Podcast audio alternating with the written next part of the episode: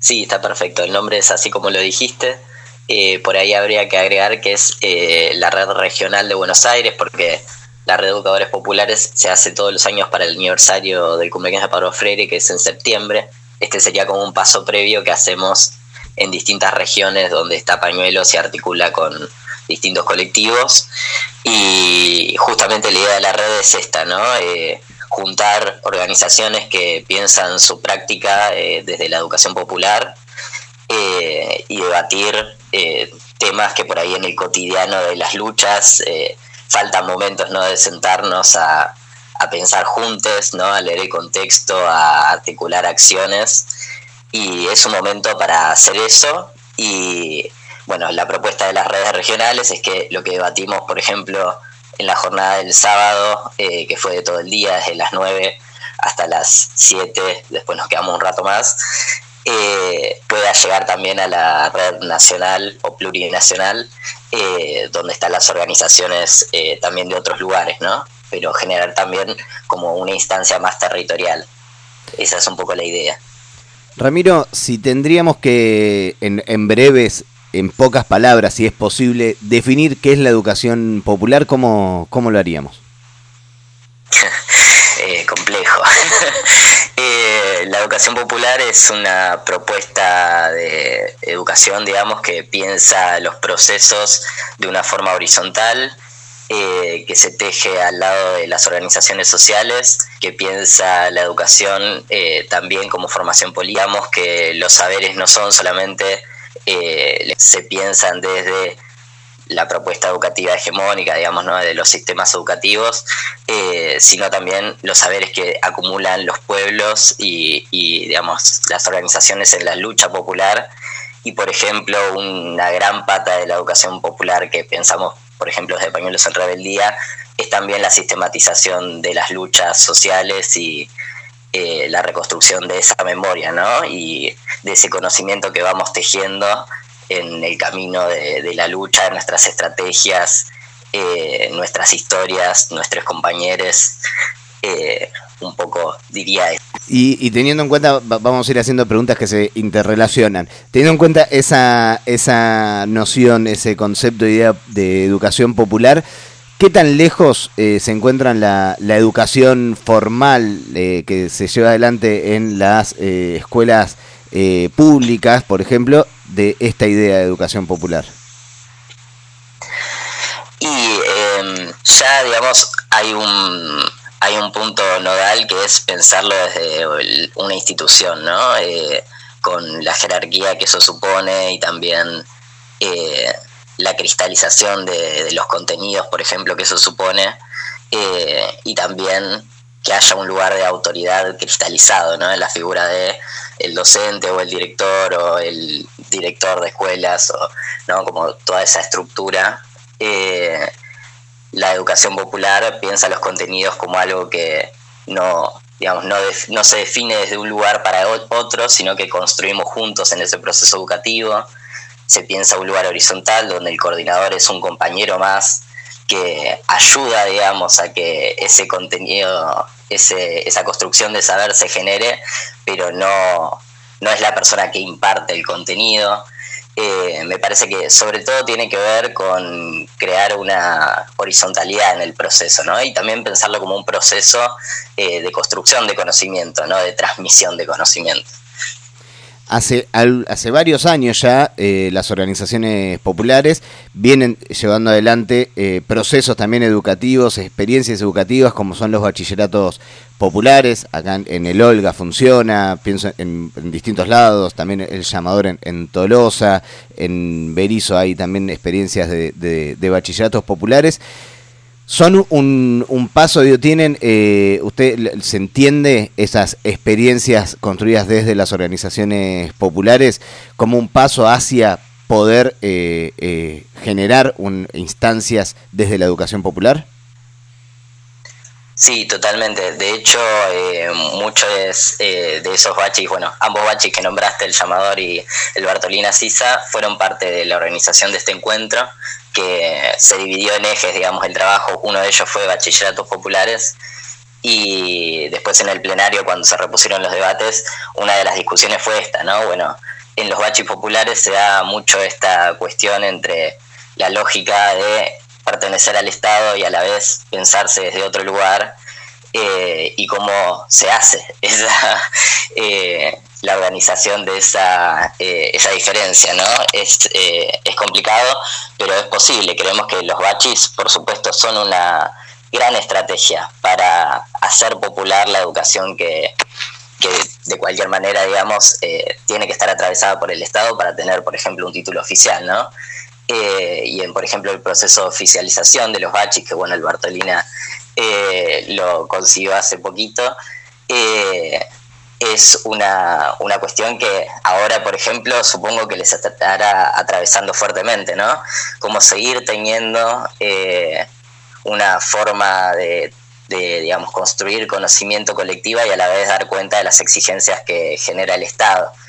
pero bueno, lo institucional ahí es como un limitante fuerte con el que hay que saber nada, aprender, digamos, eh, otras estrategias para darle vuelta a eso. Pero bueno, nos parece, por ejemplo, que el eje de baches populares estuvo buenísimo porque se charló eh, desde las distintas experiencias de los distintos baches y, supongo que habrá sido un, espacio de intercambio interesante para pensar juntos distintas estrategias para poder popularizar la educación que, viene desde el sistema, ¿no? Ramiro, para quienes nos están escuchando, que tal vez cuando eso, cuando piensan en, un encuentro de una red de educadores y educadoras, piensan que discutieron alrededor de las políticas eh, educativas, el aula, eh, los bachilleratos. ¿Qué otros ejes eh, atraviesan a, estos encuentros, a, a la construcción política de Pañuelos en Rebeldía? Claro, bueno, justamente esa es como eh, una de las cuestiones ¿no? de la educación popular.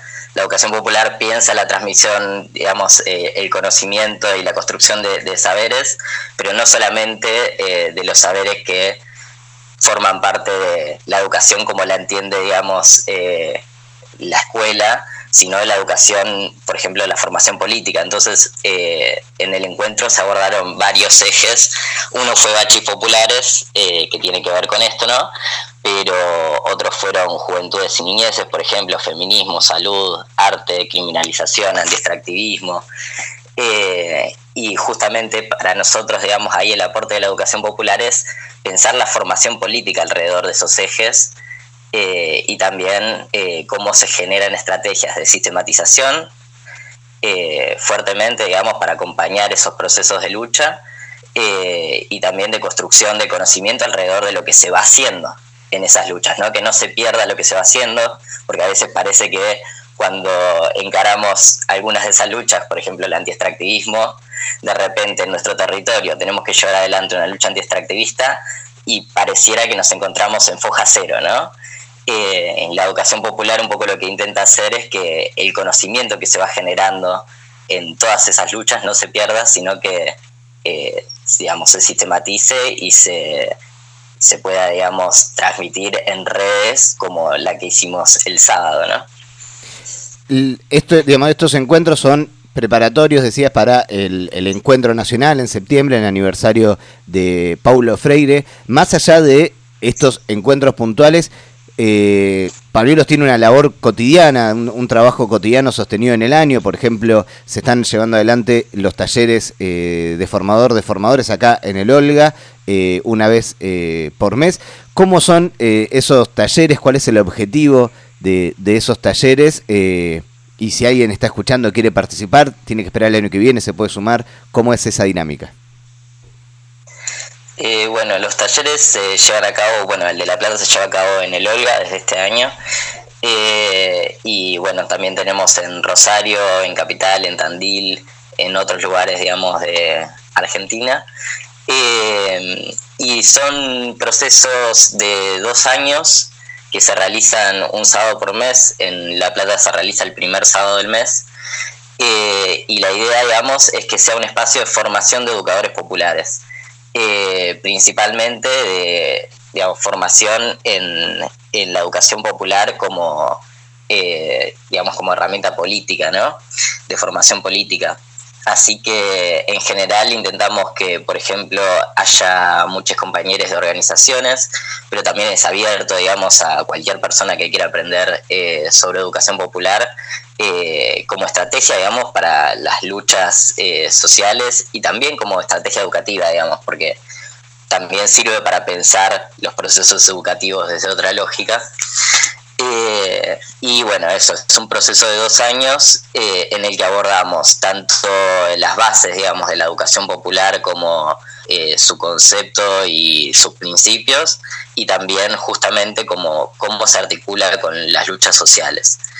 Y para participar, la idea es que se sumen más a principio de año, porque pensamos, digamos, en la construcción de un grupo que lleve a cabo el proceso junto, digamos, que se cierre como grupalidad, eh, pero, mm, pero bueno, se, pueden sumar a principio de año escribiendo las redes de pañuelos, tanto en La Plata como en otros lugares.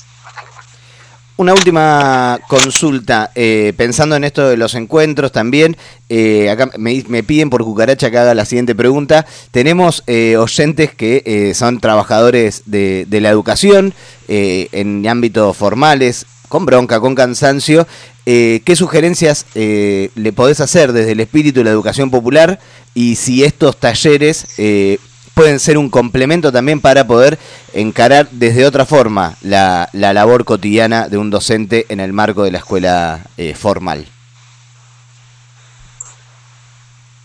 Sí, totalmente. Em, para mí, digamos, una de las mejores estrategias eh, en ese sentido y en todos los sentidos en los que nos sentimos oprimidos por el sistema, ¿no? Es eh, colectivizar las experiencias y en ese sentido me parece que el taller es una buena herramienta y también estos encuentros y los encuentros que se puedan generar desde otros espacios de trabajadores docentes eh, y también, digamos, para pensar la educación desde otro lugar eh, eso, yo diría que la herramienta, digamos, desde la educación popular sería juntarse a pensar juntos, digamos, a leer el contexto y cómo podemos articular resistencias, ¿no? Ante las opresiones.